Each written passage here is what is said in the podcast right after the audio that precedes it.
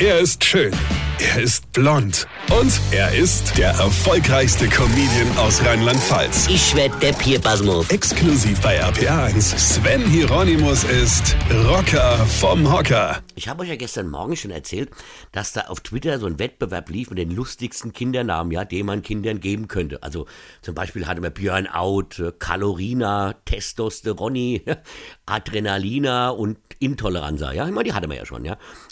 Wenn du aber als Eltern zum Beispiel davon ausgehst, dass deine Tochter später Aluhüte trägt, ja, glaubt, dass die Erde eine Scheibe ist und dass Flugzeuge Chemtrails verteilen, ja, dann könntest du sie Warnhilde nennen, ja, da wäre der Name Programm, ja. Oder ihr habt einen Sohn, für den ihr noch keinen Namen habt, aber von dem ihr jetzt schon wisst, dass der von seinem 6. bis 30. Geburtstag in der Pubertät komplette Überblick verliert, ja, wäre Pubertus sicher eine gute Wahl, ja. Oder Pupertus, wie man das aussprechen will, ja es könnte natürlich auch sein, dass deine Tochter die ganze Tag am Handy hockt und ständig mit irgendwelchen Freundinnen und Freunden über das Internet kommuniziert. Dann hätte der Name Chatteline sicher sehr viel Schönes, ja. Smartphonia wäre da vielleicht als Zweitname auch geeignet, ja.